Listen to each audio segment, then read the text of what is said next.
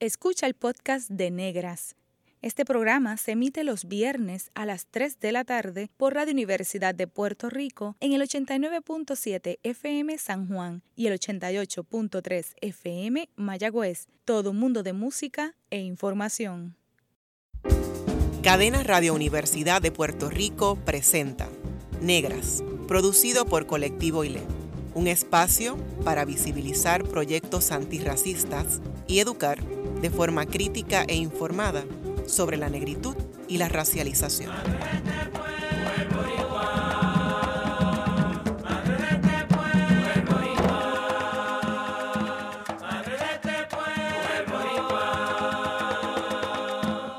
Saludos a toda la radio audiencia que nos escucha a través de Cadenas Radio Universidad de Puerto Rico. En esta edición de Negras les saluda Bárbara Abadía Resach para hablar sobre música, educación y negritud Hoy nos acompaña la profesora y música Nelly Lebrón Robles. Bienvenida, Negras. Nelly, ¿cómo estás? Hola, muy bien, Bárbara, y muchas gracias por la invitación. Eh, me alegra mucho poder participar también junto con este grupo de mujeres fabulosas que hacen el programa de Negras y que levantan una conciencia eh, y hablan de temas que muchas veces son incómodos de hablar eh, en la sociedad en general, porque asociamos la palabra negro con cosas negativas, pero las cosas hay que decirlas y eventualmente sentirnos cómodos y cómodas con unas palabras que no deberían tener una carga negativa. ¿verdad? en la medida que eso sucede, pues nos vamos sintiendo también más parte de eh, la corriente regular de nuestra sociedad. Así que gracias por la invitación. De nada, para, para mí es un honor tenerte y, y eso que dices es súper importante porque cuando yo pensé en el nombre para el programa Negra, era justamente eso, ¿verdad? Que cuando la gente piensa en Negra, piensa en ti, piensa en todas las mujeres que han pasado, ¿verdad? Por este programa, por este espacio, y cambien esa connotación eh, y que se convierta en algo positivo eh, de múltiples afrosaberes, de múltiples conocimientos, ¿verdad? Así que gracias por, por estar conmigo en, en este programa. Y, y bueno, ahora estás del otro lado, ¿verdad? Porque tienes tu programa Ambos a Dos, ahora estás como la entrevistada y para mí es un placer y un honor. Se siente un poquito raro. Cuéntame de ti, dónde naciste, tienes múltiples roles como madre, como esposa, como abuela también. Como abuelita, este, y, y nada, soy educadora, yo creo que es interesante porque toda mi familia son maestras Todas mis tías son maestras, la única que no era maestra era mi mamá, pero tenía, era naturalmente educadora.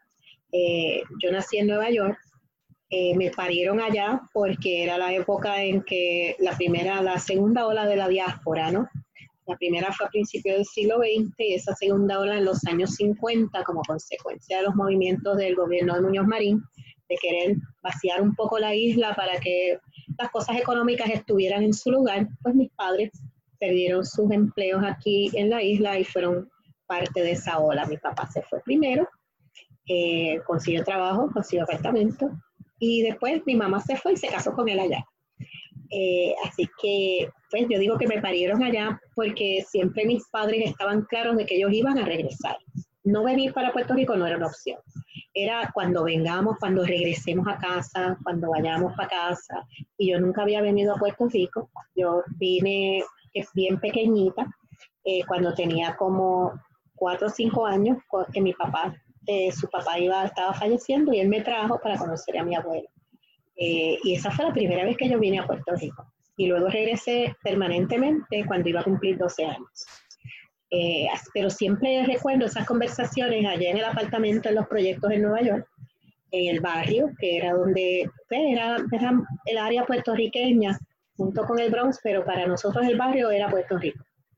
La comida, los olores, la gente. Yo nunca tuve problemas hablando español. Mi mamá me enseñó a leer y escribir usando el diario La Prensa, que era lo único que había en español.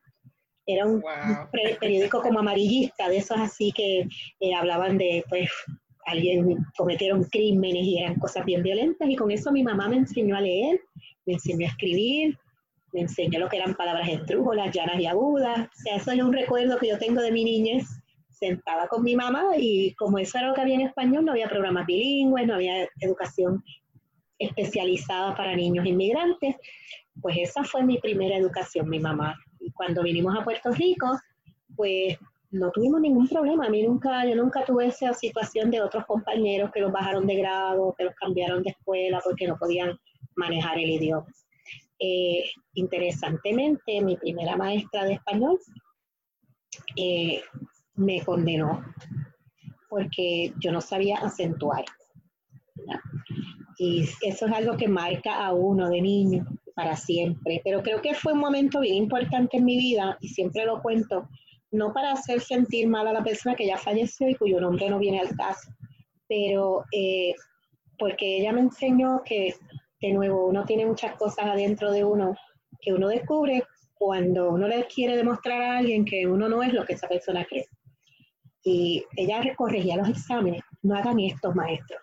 Ella corregía los exámenes y los ponía en orden de nota. Entonces ya tú sabías que si te llamaban al principio tenías buena nota y si pasaban y seguían llamando y no te llamaban, tú estabas colgado del examen. Y yo fui la última que llamaron en mi primer examen en mi clase de español. Y ella lo que, en vez de darme el papel, cuando lo levantó estaba lleno de marcas rojas. Y es que ella me quitó un punto por cada acento que yo no puse. Total, el tema del el, examen era el sujeto y predicado. Y yo en eso salí todo bien.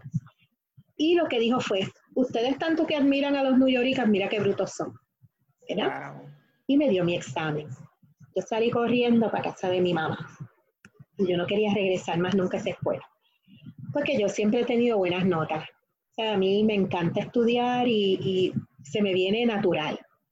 Y cuando yo llegué a mi casa, mi mamá me dijo, pero ven acá, tú eres bruta.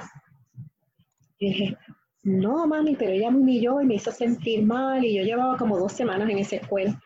Eh, entonces tú miras para atrás y tú le vas a demostrar que eso que ella dijo es mentira.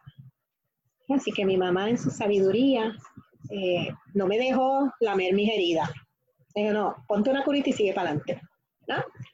Y ese momento para mí fue trascendental porque yo dije, bueno, de ahora para adelante yo le voy a demostrar a ella y a cualquiera que ponga en duda que yo soy buena en mi idioma. Y pues terminé mi, escuela, eh, soy producto de la Escuela Pública Puertorriqueña, desde que llegué a Puerto Rico hasta que me gradué de la Universidad de Puerto Rico, recinto de Río Piedra. En todas mis graduaciones he tenido honores y no lo digo para vanagloriarme, sino porque realmente me gusta estudiar. Tienes la eh, capacidad, solo que había un detalle, ¿verdad? Que había que mi, mi, educación no estaba completa. Y cuando llegué a la universidad, yo fui aceptada en el llamado programa de los 100 que era los destacados en ciencias y matemáticas. Eh, fui aceptada en la escuela de medicina de la UPR, porque yo quería estudiar medicina, y ese año eh, aceptaron a una estudiante de más. Había 25 espacios y 26 aceptados. Y yo fui la que le dijeron que esperara. Bien, así que cuando haya un espacio me llaman y más nunca me llamaron. Así que o sea, que, ya estabas preparada para, para entrar a la escuela. Ese era tu sueño. ese era. Y fue tronchado porque estabas ahí en la lista de espera y estaba en la lista de espera. esperando que Sigo esperando, sí. El que, el que me tenía que llamar se murió. Eh, era, pero fue esas cosas que pasan que uno ahora mira para atrás y puede decir que ahora entiende, ¿verdad? Pero recuerdo que cuando yo iba saliendo del, del lugar, de la oficina, eh, yo dije, ¿ahora qué voy a hacer? porque yo tenía planes de estar en agosto en la escuela de medicina. Eh, y había un cartel que había que decía eh, se solicitan si te gustan los niños y te gustan las ciencias y, y, te intrigan las cosas que pasan en la mente en la conducta de los seres humanos tu espacio es de educación especial te invitamos al programa de educación especial y por otro lado tenía siempre la cuestión musical dije bueno pues yo me voy entonces a estudiar mi música feliz hacer mi bachillerato en música en lo que me decido que voy a hacer. Y empecé a estudiar música y ahí encontré el amor de mi vida, ¿verdad? En todo el sentido de la palabra. Eh, así que tengo un bachillerato en educación música, tengo un bachillerato en educación especial de la Universidad de Puerto Rico y tengo otro en música a través de la Facultad de Humanidades. Así que se juntan las, las dos cosas eh, encontré que me encantan los niños, que trabajar con niños con necesidades especiales es fabuloso. Eh, así que tengo mi preparación académica en eso y entonces hice un minor en español. y regresamos a la escuela donde había encontrado a mi primera maestra de español que era fabulosa, o sea, ella era bien buena, cantaba canciones para niños, ella era una maestra ejemplar, pero tenía ese problema. Cuando me mandan a hacer mi práctica docente de español, me mandan para esa escuela y ella era mi maestra cooperadora. Con tan buena suerte que ese año ella se retiraba y ella no se acordaba de mí porque ella lo que estuvo fue un año, yo estuve un año con ella ella no se acordaba quién yo era. Yo le dije, yo, yo fui su alumna en sexto grado. Ay, qué bueno, ella estaba tan contenta. Y cuando le hacen la fiesta de retiro, me piden que hable. Hiciste la anécdota. Y yo hice la anécdota, porque una de las, una de las cosas que yo guardo con, con mayor eh, eh, alegría es la libreta mía de práctica que ella me tenía que firmar. Los que somos educadores hemos pasado por la experiencia de hacer práctica docente sabemos que los maestros nos corrigen y nos eh, corrigen la expresión escrita y hacen comentarios y todo eso. Y la nota que ella me puso al final de mi libreta era el placer que ella tenía de corregir mis escritos, que estaban también redactados y también escritos, sin errores cuando ella me entregó mi libreta, yo le dije que yo le tenía que dar las gracias a ella porque ella me inspiró a yo ser buena en mi idioma. Y le conté, ella empezó a llorar y me pidió perdón. Y dije, no, no, no, maestra, yo no quiero que usted se sienta mal. Eh, los maestros impactamos a nuestros estudiantes de muchas maneras, a veces para bien, a veces para mal. Y no somos un billete de 100, sabemos que no todos, los no todos los estudiantes nos quieren, no todos nos odian, hay algunos que sí, otros que no, y eso es parte de la profesión pero, pero eso pues fue un, es un momento que recuerdo con, mucha emoción, ¿verdad? Eh, de ahí para adelante pues empecé a dar clases de educación especial en el pueblo de Loíza. Eh, me fui para Loíza, soy vivo en Carolina hace muchos años, pero en Loíza era un pueblo cerca, era un pueblo pequeño, era un pueblo que se parecía a Guayama en el sentido de que había mucha comunidad eh, pero a la misma vez era interesante porque en Loíza en ese momento la gente era muy de comunidad cerrada y era difícil para alguien de afuera venir y ser parte de esa comunidad. Pero eso pasa en todas las comunidades, ¿verdad? Que son cerradas. Así que tuve el, gran placer de que me aceptara como una loiseña más. Eh, son mis grandes amigos, yo voy a Loíza, es como ir a mi casa. Eh, y, allí enseñé por 17 años empecé a dar clases primero de, educación especial y luego de música. Eh, fuimos el primer, tuvimos el primer coro de campanas de niños en el país. Y mis niños de Eloísa tuvieron el privilegio de tocar en el Centro de Bellas Artes en Santurce. Eh, tuvimos la primera representación de niños de educación especial en ferias científicas para niños típicos eh, nunca se había sometido proyectos de feria científica y no había un renglón para educación especial, así que los míos compitieron con todo el mundo y participaron igual que todo el mundo. Eh, y rompimos muchas, muchas barreras, ¿verdad? En términos de lo que es ser discriminado porque tienes distintas condiciones, porque te han puesto una etiqueta que automáticamente cuando hay una etiqueta ya uno es motivo de ser discriminado. Y la etiqueta puede ser cualquier cosa, o sea, una condición mental, una condición física, una condición emocional, un color de piel, una procedencia, un género, una preferencia de género, eh, un estatus social, eh, una condición social. Te pueden etiquetar porque eres soltera o porque eres casada o porque vives con una pareja o porque no vives con nadie o porque eres sexualmente activo, porque eres abstemio, porque hay tantas cosas para discriminar a la gente. Y pues empieza con una etiqueta. El discrimen siempre viene de la percepción de que a pesar de que somos humanos, ah, no somos iguales.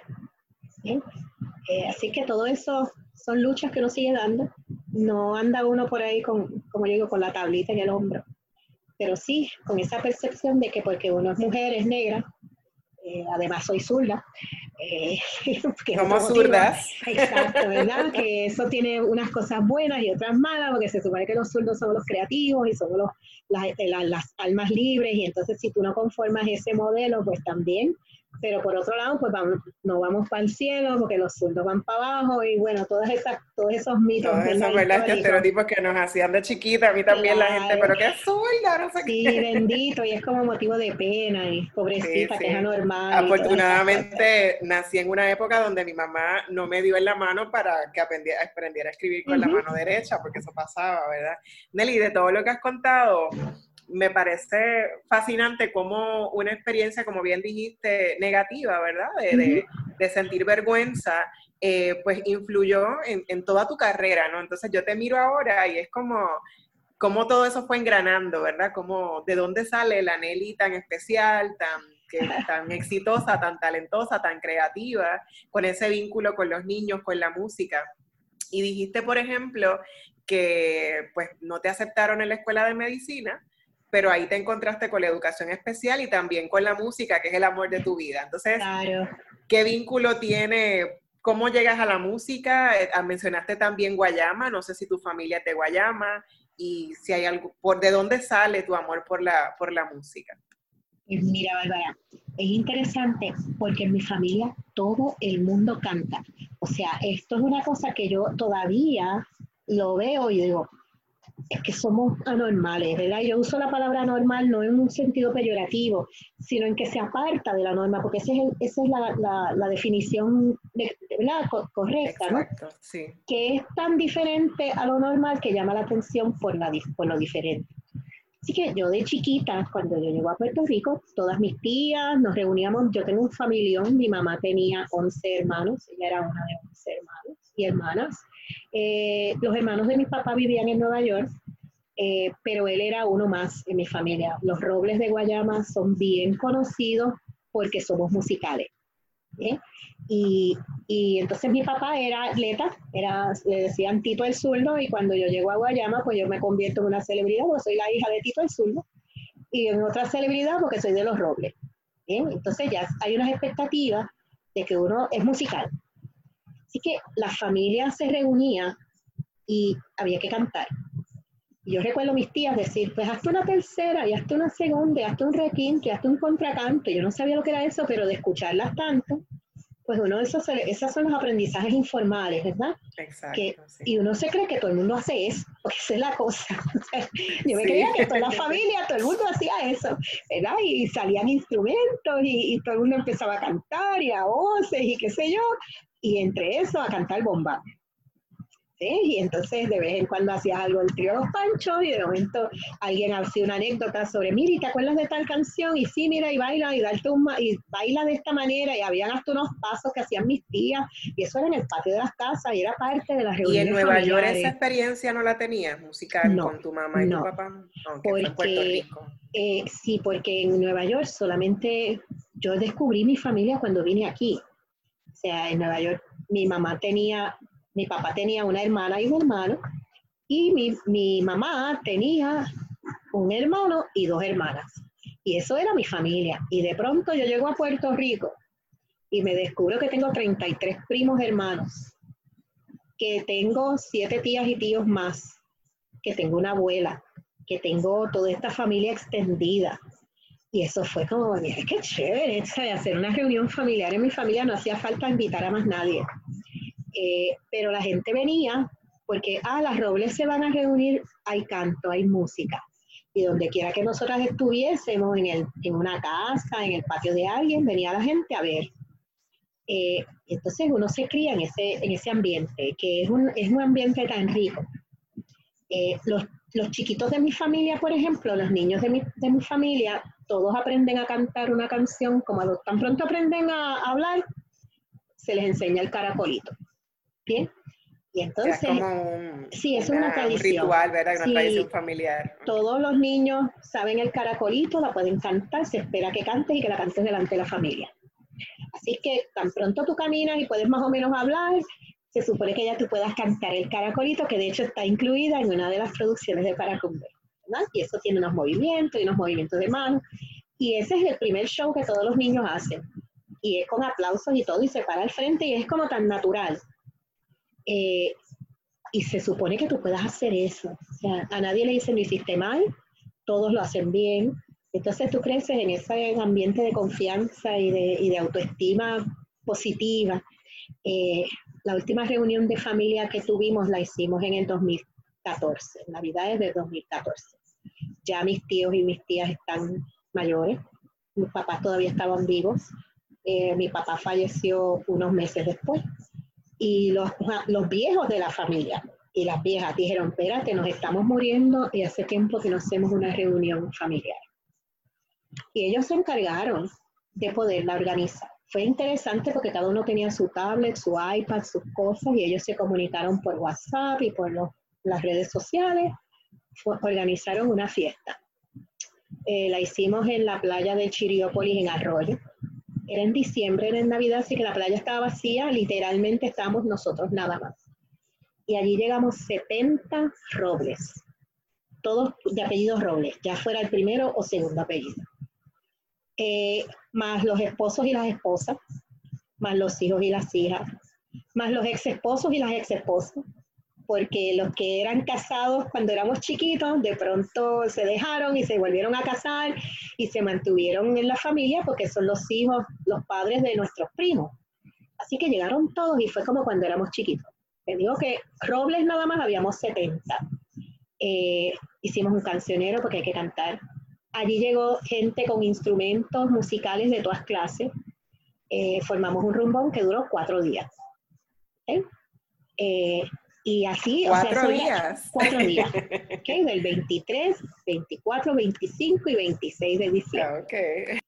Eh, llegamos allí con árbol de Navidad, esto en la playa, en las cabañas, en la playa, decoramos, pusimos bombillas, vimos el sol salir todos los días y la pasamos súper bien de allá para acá han fallecido ya cuatro de los que estaban ahí. Así que fue como un momento en que pudimos rememorar esas cosas que hacíamos de chiquitos, antes de que se fueran, ¿verdad? Los que se han ido ya. Eh, pero ese es, ese es mi primer vínculo con la música. Para mí la música es tan natural como, como hablar, como comer. Y yo creo que eso es bien importante en la formación musical de cualquier persona.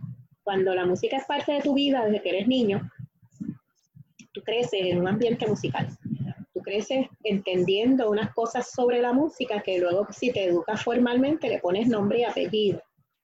Pero te, te permite entenderlo porque es parte de tu experiencia. Y eso pasa en todo, ¿verdad? Cuando uno aprende un idioma, cuando uno, uno está expuesto a unos, unos saberes desde niño, pues uno va a la escuela a ponerle nombre y apellido a lo que ya uno sabía. Así que estudiar música para mí fue bien natural. Eh, la UP me pagó mi carrera, porque yo soy primera generación universitaria. Eh, mi papá siempre me decía, yo hago lo que sea para que ustedes estudien. Mis padres eran obreros ambos. Eh, mi papá pues hizo de todo legal que hizo falta para que sus tres hijos estudiaran y nosotros en agradecimiento fuimos muy buenos estudiantes los tres.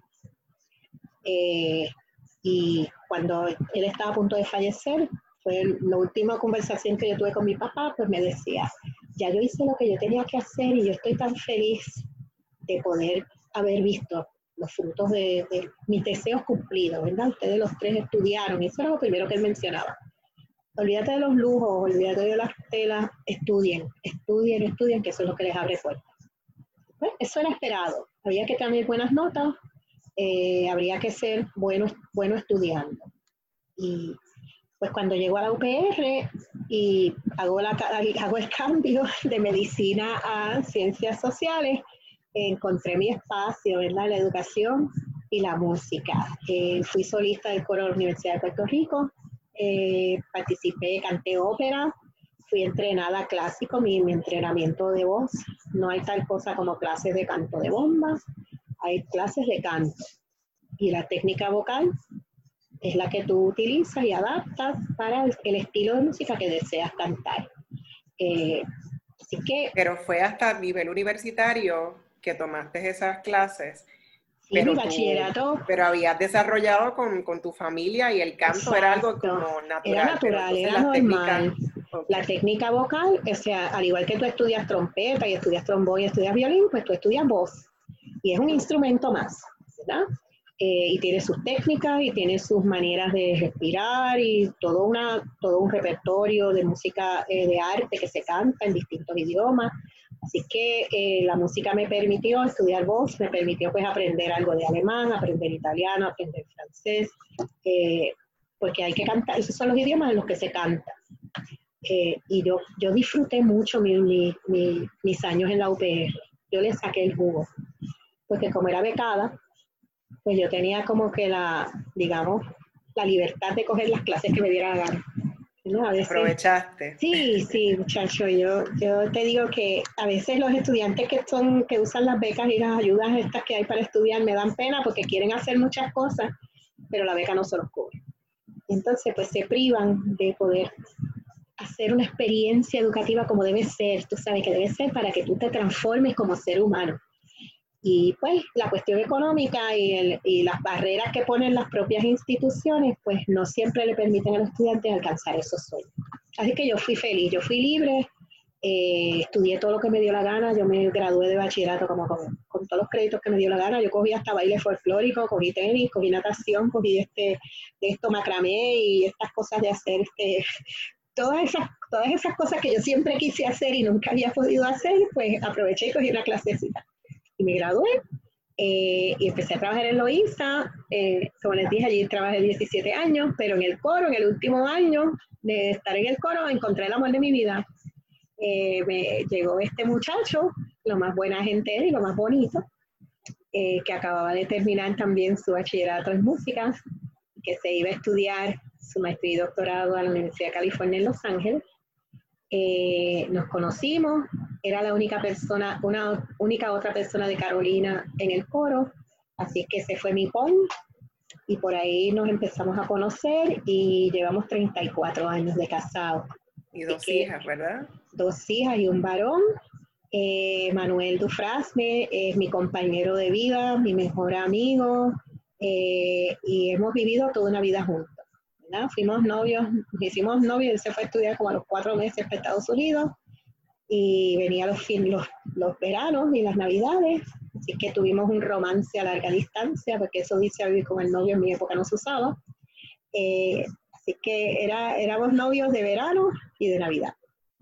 Cuando él terminó, hizo sus estudios doctorales allá y sus su estudios de maestría en musicología.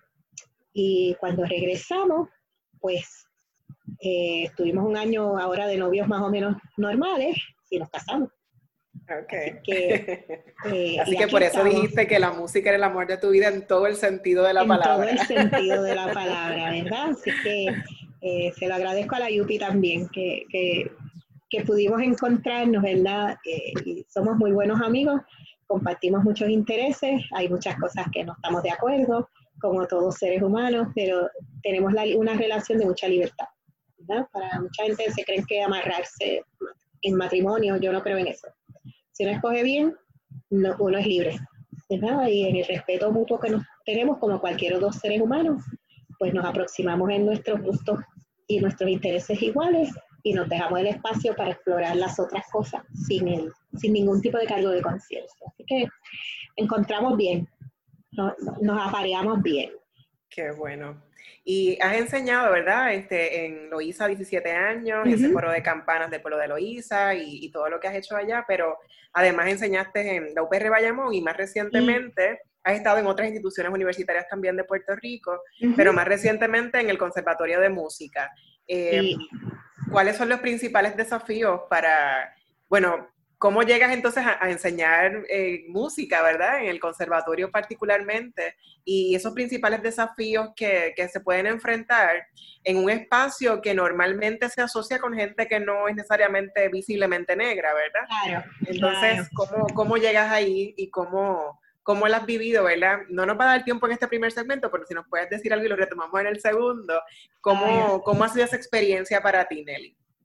Mira, Bárbara, yo llegué al conservatorio como mucho, dando una clase a tiempo parcial.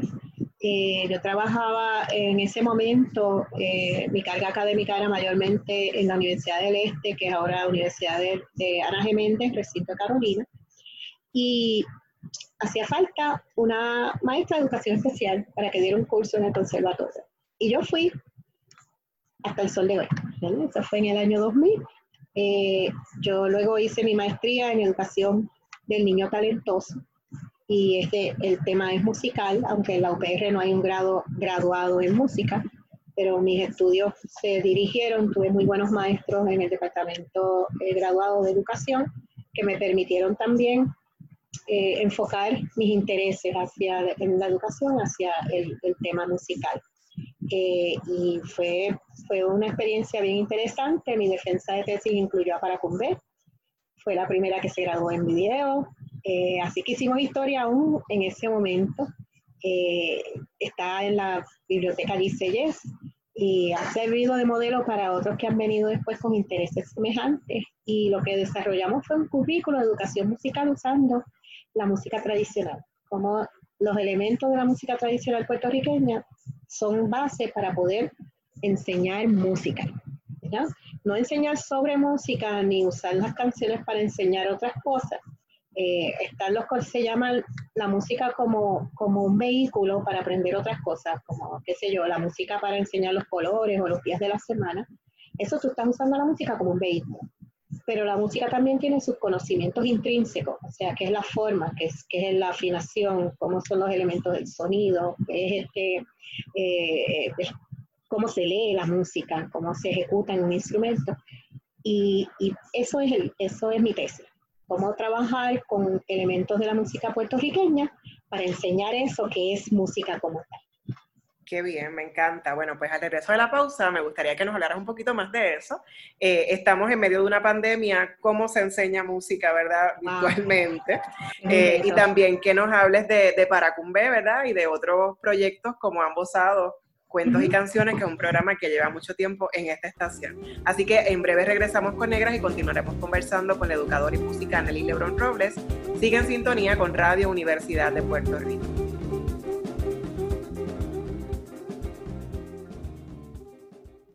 Está escuchando el podcast de Negras. Este programa se emite los viernes a las 3 de la tarde por Radio Universidad de Puerto Rico en el 89.7 FM San Juan y el 88.3 FM Mayagüez. Todo mundo de música e información. Usted está escuchando Negras, inspiradas en la grandeza de nuestras ancestras. Les habla Bárbara Abadía Resach. Hoy hablamos sobre música, educación y negritud con Nelly Lebrón Robles. Nelly, en el primer segmento nos estabas hablando sobre tu tesis y a mí me llama mucho la atención cómo muchas veces en los conservatorios, ¿verdad? O, en general en Puerto Rico asociamos ciertos tipos de música con cierto tipo de personas, ¿verdad? Y esta idea de categorizar la música como clásica, como popular, etcétera, ¿no? ¿Qué implicaciones tiene eso para ti, ¿verdad? Como, como educadora, como música, cuando enseñas música, los estudiantes te ven como una persona visiblemente negra, ¿verdad? Entonces, ¿cuáles son esos estereotipos que, que se van a romper cuando ven tu talento, ¿verdad? Cuando ven cómo enseñas la música, etcétera. ¿Nos puedes hablar un poquito sobre ese, ese tema? Eh, fíjate, Bárbara, ¿verdad? Yo había mencionado que yo, mi entrenamiento en, la, en el canto es canto clásico en Puerto Rico no hay otra forma, excepto la Universidad Interamericana que tiene un programa de música popular y entonces incorpora el canto popular a, la preparación académica. Pero en general, las técnicas de enseñanza de, a cantar son todas clásicas. Así que yo pues canté ópera, hice ópera. Eh, era interesante porque muchas veces éramos la única negra que había en todo el elenco era yo. Y de pronto, pues, y siempre me han dicho que canto bien y, y, me pasaba igual en el canto clásico, ¿verdad? Gracias a Dios, pues tenía, he tenido esa, esa oportunidad de, de, que mi talento, pues, se, se, haya educado para poder hacer las cosas bien. Y tuve una excelente maestra de canto, Camelia Ortiz del Rivero, que tenía una visión bien adelantada para su época. Pues yo recuerdo cuando Emanuel me invita a cantar a Paracumbe, me dice, yo se lo comenté a mi maestra con mucho susto, ella no, ella todavía está viva, está bien viejita, pero está viva, vive en Estados Unidos y ella era hermana de Diplo, de Ramón del Rivero, que son gente hinchísima, o sea, son personas bien blancas, ¿verdad? Y cuando yo le dije que había sido invitada a cantar en un conjunto de bomba y plena, el principio de los 80, que no hay la percepción que hay en la actualidad de lo que es la bomba, sus palabras fueron fantásticas. Me dijo, tú vas a cantar bomba procura ser la mejor cantante de bomba que tiene este país. yo creía que ella me iba a decir, mira, ¿cómo tú vas a desperdiciar tu voz en eso? ¿Verdad? Porque es lo que había en ese momento. Eh, no había muchas grabaciones de bomba, punto. Las que habían no eran la mejor calidad. Había gente que pensaba que la bomba se tenía que cantar desafinada, que eso era parte del género. Eh, la percepción histórica es que la bomba es de gente salvaje, de gente que no tiene educación, de un sector de la población que no está en los lugares de poder, eh, de gente pobre. Así que la bomba siempre se había asociado con cosas negativas. Yo no tenía esa experiencia porque en mi familia, para mí la bomba era un momento de alegría, de reuniones familiares, de cantar, de gozar, de pasarla bien. Y cuando uno sale de esa protección, de, ese, de, ese, ¿verdad? de, ese, de esa burbuja, de pronto se encuentra con esto de frente y dice, qué cosa. Y cuando mi maestra me dice eso, yo, ah, pues está bien. Y yo lo tomé en serio. Y empecé en Paracumbe en 1981, hasta el sol de hoy. Y realmente, pues yo no podía hacer otra cosa que cantar bien porque yo no, yo no sé cantar de otra manera. Y de nuevo, no lo digo con, con orgullo, ni lo digo, es que cuando a ti te obligan a hacer las cosas de cierta manera, y eso es lo que se espera de ti, pues tú no sabes hacer las cosas de otra forma. O sea, si tú eres una gran cocinera porque aprendiste con tu abuela y ella te enseñó la sazón de la abuela y tú esa es la manera que sabes cocinar, pues tú vas a cocinar rico y sabroso, porque tú no sabes cocinar si no es con las fórmulas previas, ¿ves? Es que a mí no me dejaban desafinar en mi familia. Mis, mis, tías que nunca tuvieron una educación formal musical tenían un oído musical y todavía las que quedan vivas son unas grandes músicas. Sin tener nunca que pisar un conservatorio, una escuela de música. formal, ¿verdad? Que, que no, no hace falta, ¿verdad? Para, para no, no siempre es necesario. Claro. Y, pensando en la riqueza de la música, cuando no estaba la televisión como ahora, ¿verdad? Que todo era en la radio y que llegaba, o las películas mexicanas que tenían tanta música y todo era de muy buena calidad, pues eso era el mundo donde ellas se criaron. Así que eso eran sus modelos. Y cuando yo empecé entonces a cantar en Paracumbe, pues yo necesitaba trasladar lo que era mi experiencia de vida a esto nuevo que yo iba a hacer ya de manera digamos, no era nuevo, sino que era de manera profesional. Eh, así que eh, nuestro primer grupo de Paracumbe, ya formalizado como lo, conocemos en la actualidad, eran niños y niñas y jóvenes de Loíza junto con viejos de Loíza. Era una combinación bien chévere. Intergeneracional. Eh, sí, era bien chévere y era bien lindo ver estas nenas de octavo, noveno grado, jangueando literalmente con estos viejos de 70 y 80 y era una, una fusión de sentarnos a hablar con estos señores que tenían unas vidas, de estas vidas bien intensas, tú sabes, de esas vidas de ricos, así, con muchas anécdotas y muchas experiencias, y sentarnos nosotros los que éramos más o menos entre medio de las dos edades, y las chiquitas y los chiquitos, y cómo ese, ese ambiente de compartir era que no se ha vuelto a dar en Paracumbe porque ahora somos más o menos todos de la misma edad. Es que eso es una gran eh, forma de aprender, que se hacen muchas culturas a través del mundo. Está el maestro que adquiere un aprendiz bajo su ala y el aprendiz vive con el maestro y va aprendiendo del maestro mientras vive con el maestro. Y, aprende su día a día. Esa idea, ¿verdad?, que, que acabas de mencionar de, de, ese aprendizaje, de ese, que es como de dos, en dos direcciones, ¿verdad? Cómo tú aprendiste y cómo ahora tú lo estás transmitiendo a tus estudiantes. Y ahorita te preguntaba, ¿verdad? Que particularmente en el tiempo que actualmente vivimos, esta, esta semana se reanudaron las clases en Puerto Rico. Estamos en medio de una pandemia. Eh, cómo se enseña música a través de la pandemia, ¿verdad? Virtualmente, ¿verdad? Con mucho tiempos pandémicos. este, pero, pero igual, tú sabes, este, nuestros estudiantes son unos, unos jóvenes maravillosos. Y digo en general, o sea, no solo los de conservatorio, que esta mañana yo les decía que son la crema de la crema. Eh, porque realmente para entrar al conservatorio tú tienes que audicionar y para audicionar tú tienes que saber tocar tu instrumento. Y de todos los que audicionan son escogidos los mejores. Así que verdaderamente de todos los músicos jóvenes que hay disponibles, eh, ellos son los mejores. Una selección exclusiva. sí, están, es como entrar a UPR, ¿verdad? Que tú tú eres seleccionado por tus méritos, pues igual es en el conservatorio. Es la única universidad musical, la única que ofrece grados musicales en el país que tiene ese requisito. Encima, los de educación musical tienen que tener un promedio de tres puntos o más, porque a los maestros de música se les exige tener un promedio alto y mantenerlo durante su bachillerato. Y de pronto estamos cogiendo clases presenciales y llega la pandemia y hay que irse para la casa con todos los retos de que tú tienes que practicar tu instrumento, tienes que ir en la casa, pasa el carro, eh, ponen el radio, eh, separas el, automóvil de los, de los muñequitos, de los, de los que venden eh, mantecados. Eh, todo eso son ruidos que interrumpen la práctica, la concentración. nuestros estudiantes dependen del sonido para saber si están haciendo las cosas bien. A veces en la casa, como nos pasa a todos, eh, la mamá quiere ver las noticias, los nenes están, los hermanitos están jugando, este, hay otros, otras cosas que hay que hacer en el hogar, hay que fregar, hay que lavar, hay que barrer, y los papás a veces no entienden que si yo estoy sentada con mi instrumento y estoy tocando, tocando, tocando, no es que estoy pasando el rato, es que estoy estudiando. Eh, usualmente uno dice estoy estudiando y ve a alguien con un libro, con una libreta, tomando anotaciones, pero el músico no estudia así. El músico estudia tocando, el músico estudia cantando, el músico estudia leyendo música y a veces si uno no, está en un ambiente que apoya que esos estudios, que puede suceder, no todo el que está estudiando en el conservatorio los papás quieren que estén ahí, ¿verdad?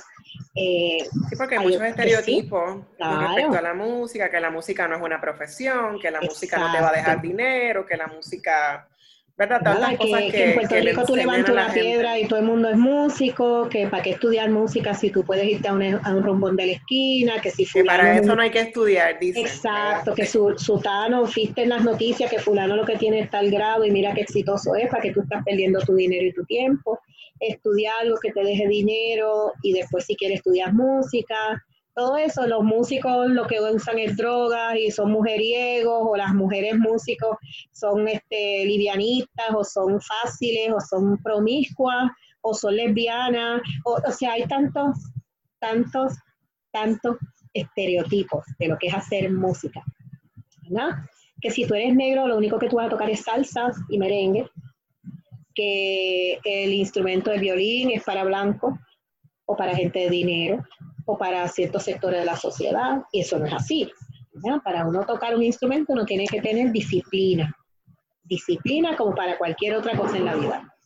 Pero ¿cómo eh, se da ese, en ese sentido el perfil de los estudiantes del conservatorio? Eh, la mayoría, bueno, en Puerto Rico somos un país afrodescendiente, somos personas mezcladas, pero sabemos que hay personas visiblemente negras, ¿verdad? Que no, se no nos podemos negar. Claro, claro. ¿Cómo, se da ese perfil en términos de que llegan al conservatorio? Eh, ¿Qué tipo de instrumentos, ¿verdad? En su mayoría, porque muchas veces no vemos, no tenemos otros modelos, otras representaciones y pensamos que hay ciertos ritmos o ciertos instrumentos que la gente negra no los toca, no porque ni siquiera hacemos ese ejercicio mental, ¿verdad? De, explicarnos por qué, es que simplemente como que de eso no se habla. ¿Cuál es el caso del conservatorio? Y, realmente, o sea, eh, eh, hay unos elementos que se tienen que tomar en consideración, por ejemplo, tú quieres tocar el favor. El favor es un instrumento de difícil reclutamiento es un instrumento bien grande, parece un tubo. Es un instrumento que si lo quieren, si quieren asociar a ver qué es el fagot, en la película esta de fantasía, cuando están las escobas este, caminando con los dos cubos, eh, ese sonido que hacen las escobas cuando caminan es un fagot. Eh, es un instrumento que cuesta, un instrumento de estudiante de fagot cuesta 10 mil dólares. Si tú quieres ser fagotista profesional, el de, el de estudiar cuesta 10 mil, pero el del profesional cuesta mucho más que eso. Si tú quieres tocar arpa, un arpa de estudiante cuesta 7 mil, 8 mil dólares, pero un arpa profesional, eh, una orquesta sinfónica compra un arpa y un arpa de, calidad sinfónico cuesta 250 mil dólares. Eh, por lo tanto, uno tiende a asociar estos instrumentos bien costosos con sectores de la población que tienen los medios económicos para adquirirlos, que no siempre son personas negras. Eso no quiere decir que no hay gente negra que toque estos instrumentos, porque igual cualquiera puede tener dinero. Eso no necesariamente está asociado con el color de la piel. Pero, hay una desproporción. claro, uno tiende a pensar en negros y piensa en las congas, en los timbales, en las trompetas, en los trombones, en las flautas, porque son instrumentos que aunque pueden ser costosos, no cuestan tanto y quizás en algún momento en la casa alguien tocó flauta y la dejó por ahí y yo la pude haber heredado. Así que son instrumentos de conseguir más fácilmente. Mi hermana, por ejemplo, Eunice Lebron, ella es negra, ella ahora mismo vive en Estados Unidos y ella toca oboe, que también es un instrumento raro. Eh, muy talentosa, una de las mejores oboístas que yo he conocido. Eh, cuando ella estudiaba en el conservatorio, ella tenía su oboe de estudiante. Y cuando le dijeron que ella necesitaba cambiar el instrumento porque ella necesitaba un instrumento de mejor calidad, pues de, pronto mi papá tenía que buscar 7 mil dólares para esa época para comprar un oboe, si es que ella quería seguir trabajando y seguir tocando.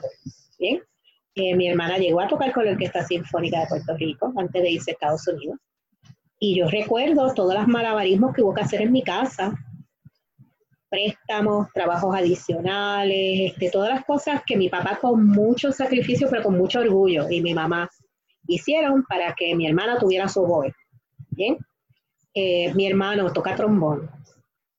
Y aunque el trombón no es necesariamente un instrumento de difícil de, difícil reclutamiento, un instrumento quizás más común, pero igual, tan pronto tú pasas la transición de ser un, instrumentista con un instrumento estudiante a un instrumento profesional, pues un trombón profesional te cuesta 7, 8 mil dólares.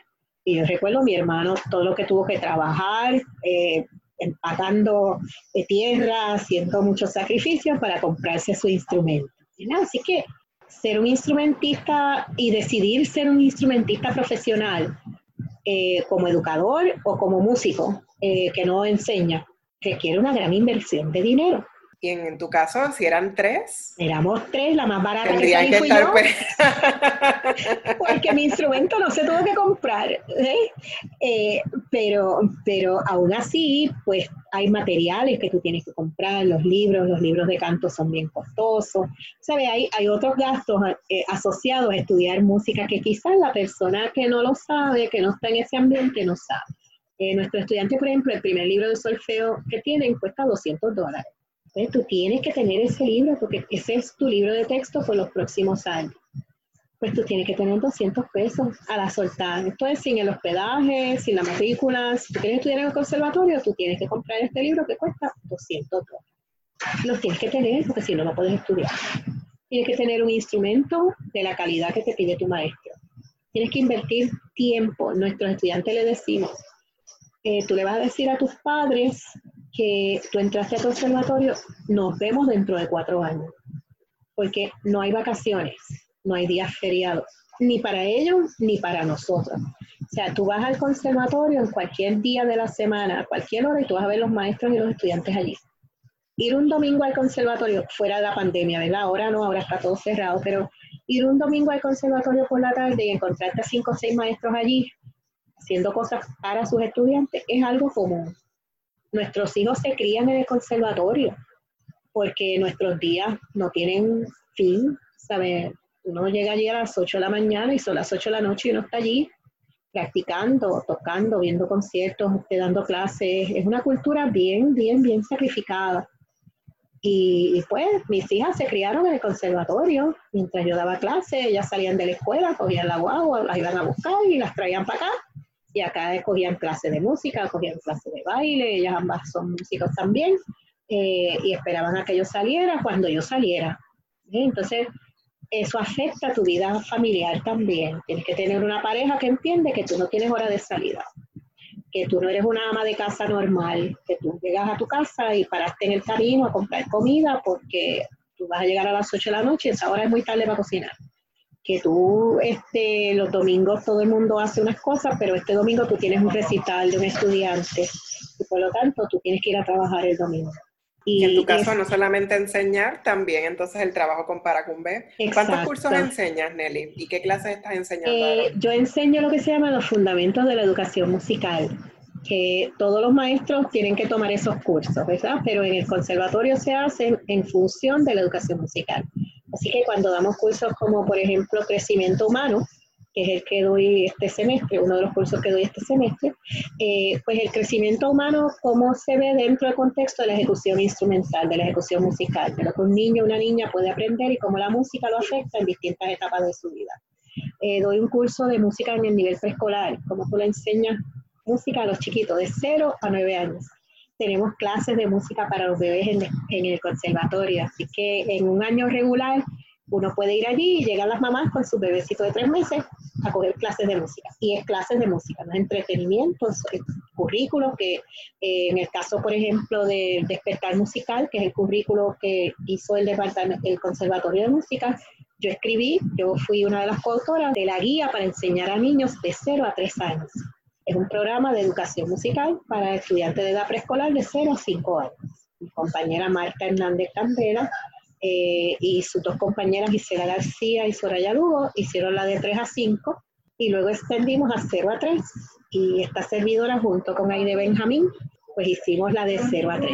Así que hay la posibilidad de que tú tengas un bebé de 0 años y puedas organizar una serie de actividades musicales para enseñarles conceptos musicales, como por ejemplo puede ser el timbre, puede ser el, volumen, la velocidad, el pulso, todas esas son cosas que necesitan los músicos de cualquier edad, pero que desde bebecitos se le puede enseñar a los chicos.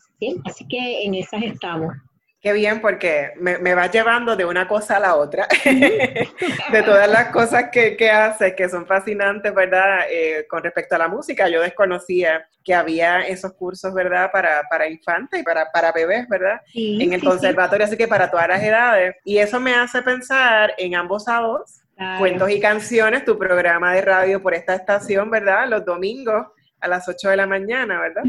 Eh, ¿Cómo surge este programa? ¿Cuánto tiempo lleva el programa? La, a mí me gusta mucho escuchar la, la promoción, esa voz, ¿verdad? Porque en una estación de, de, radio universidad, eh, todos los programas, pues hay muchos programas de música, ¿verdad? Pero no, no estamos acostumbrados a, a escuchar programas de, de, niños y niñas, ¿verdad? Pequeños. Pues ambos a dos surge en el 2006 es el único programa de música para niños que hay en la Radio Nacional y surge por varias preocupaciones. A mí me preocupa mucho cuando tú llevas a los niños por la mañana a la escuela y tienes estos programas matutinos en la radio comercial que nuestros niños y niñas están expuestos a temas que no son apropiados para su edad. No es que somos puristas ni que somos más conservadores que nadie, pero todo tiene su momento en la vida y pensar que niños pequeñitos tenían que estar oyendo estos chistes de doble sentido y estas músicas que tienen unos contenidos tan degradantes para ciertos sectores de nuestra sociedad, me motivó a decir, bueno, pues tiene que haber un programa que sea exclusivamente para los chiquitos y las chiquitas. Eh, eso por un lado. Por otro lado, eh, hay toda una riqueza de música para la niñez que se desconoce en Puerto Rico por nuestra situación política. La colonia casi nos obliga a mirar solo hacia el norte y la realidad es que hay todo un mundo de música. Realmente cuando Radio Universidad dice que es todo un mundo de música, eso es cierto en el género musical que sea. Y Radio Universidad pues tiene muchísimas oportunidades de escuchar toda clase de música y el espacio para los chiquitos estaba vacío. y 14 años después. 14 años, ¿verdad? ¿Cómo ves el programa al día de hoy, después de 14 años? Yo te digo que todavía hay mucha gente que no sabe que existe. Pero por otro lado, eh, somos ahora miembros del movimiento de la canción infantil latinoamericana y caribeña, el MOSILIC, que agrupa artistas de todos los países de América Latina y el Caribe que se dedican a hacer música para los niños e incluye un capítulo de radialistas. Y de pronto tenemos una estación de radio en línea que se llama Radio Butia, que incluye música de todos los países representados en el movimiento. Y a mí tuve el honor de hacer el canal de Puerto Rico. Y ustedes se pueden afiliar eh, a través de radiobutia.com, pero como consecuencia de eso, pues ha puesto a Puerto Rico visible en la música infantil nuestra a nivel internacional. Y como parte de eso, pues voy a participar próximamente en un encuentro latinoamericano eh, Radio para la Niñez que se va a llevar a cabo en Puebla, va a ser virtual y Puerto Rico va a estar ahí representado por ambos a voz. Y además de hablar del programa, nos pidieron una muestra y la muestra que vamos a mandar eh, incluye las canciones tradicionales escolares de Puerto Rico. Así que van a conocer el mango y van a conocer la canción del muchacho y la tierruca y todas estas canciones que son de autores y autoras puertorriqueños y que fuera de la isla y a veces en la misma isla no se conoce. Es que creo que ambos a dos pues ha sido una oportunidad excelente de dar a conocer lo que se hace en Puerto Rico y de ponernos a nosotros también en el mapa internacional. Mi, programa se oye en todas partes del mundo, a mí me escriben de, de todos lados Nelly, no nos queda mucho tiempo, pero no quisiera terminar el programa sin que me hablaras de la misa que hacen en honor al sonero mayor en Ismael Rivera, que ustedes lo hacen al son de bomba. Claro, la misa costera, rapidito, fue escrita en 1986 por Emanuel y esta servidora. Como consecuencia, fue una petición que nos hicieron. Emanuel fue a presentar una charla sobre la música de Puerto Rico a un grupo de sacerdotes, interesantemente. Y una de las preguntas que le hicieron fue, ¿y dónde está la música de negros en, en los rituales católicos en Puerto Rico? Hay tal cosa como una misa que, acoge, que acoja los ritmos asociados a la negritud. Y él dijo, pues no. Y entonces un sacerdote le dijo, güey, ¿qué esperan para hacerlo?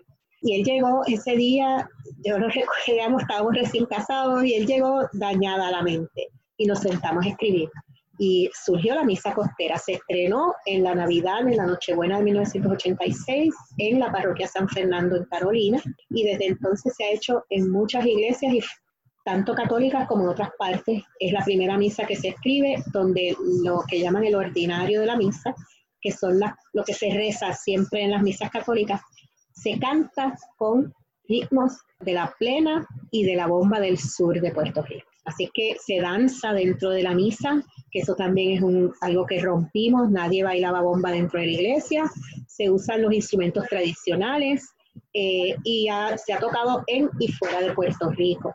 Eh, a mucha gente le encanta, al principio era bien difícil que la gente entendiera que el tambor era, se servía también para la adoración, pero es otra cosa. Como tú bien sabes, porque tú estuviste, tocar bomba en la calle es diferente de tocar bomba en la iglesia. Como van evolucionando y qué bueno que, que, que, tú, ¿verdad? Y, y, y, en los proyectos en los que te involucras sigues abriendo puertas como educadora con tu programa, los lugares donde te presentas, ¿verdad? Sigues abriendo puertas, siendo un ejemplo, de nuevo, como empezamos este programa, de cómo cambiar esta idea de, negro o negra, ¿verdad? Como algo positivo. Y entonces tú representas esa, esa noción, ¿verdad? Amplia de hablar de negritud de una forma positiva, desde el talento, desde el conocimiento, desde las inteligencias, ¿verdad? Y también que te agradezco orgullo, muchísimo. Tú sabes, desde el orgullo de que uno es una mujer negra puertorriqueña, que punto, yo llevo mi negritud como, bueno, es mi, es mi piel, tú sabes. Hay gente por ahí que anda con los puños cerrados, listos para, para el acto violento de obligarte a aceptarme como negra. Yo no te hago eso, yo te te dejo que me conozcas y que ames lo que yo hago y como soy negra, pues amas a los negros que hacemos las cosas que yo hago.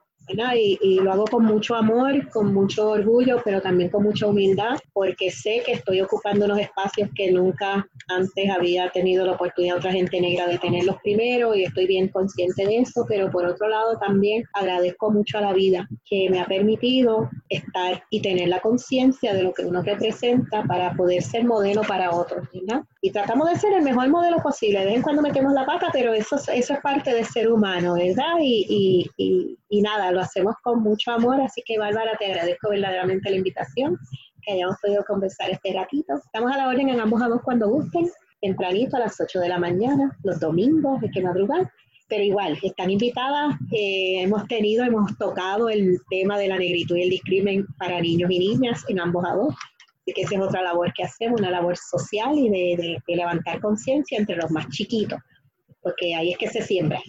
Después de grande ya estamos dañados los chiquitos es que uno puede hacer el trabajo y que crezcan con esta noción de que somos todos iguales. Qué bien, Nelly. Muchísimas gracias por haber estado conmigo aquí en Negras. Ha sido un placer tenerte aquí, aprender tanto contigo y conocer, ¿verdad?, de tantas cosas que haces tan importantes. Muchas gracias. Gracias. Recuerden buscar a Colectivo ILE en su página web colectivo-ile.org, escribirnos a colectivoile.gmail.com o a través de las redes sociales Facebook e Instagram. Y no olviden completar el censo 2020. En el censo, donde me pongo, Puerto Rico es afro. Agradecemos al equipo de técnicas y técnicos de Radio Universidad por su colaboración en la edición de Negras. No olviden sintonizar Negras el próximo viernes a las 3 de la tarde. Feliz viernes a todos. Cadena Radio Universidad de Puerto Rico y Colectivo ILE presentaron Negras, asumiendo nuestro justo lugar como forjadoras de cambio.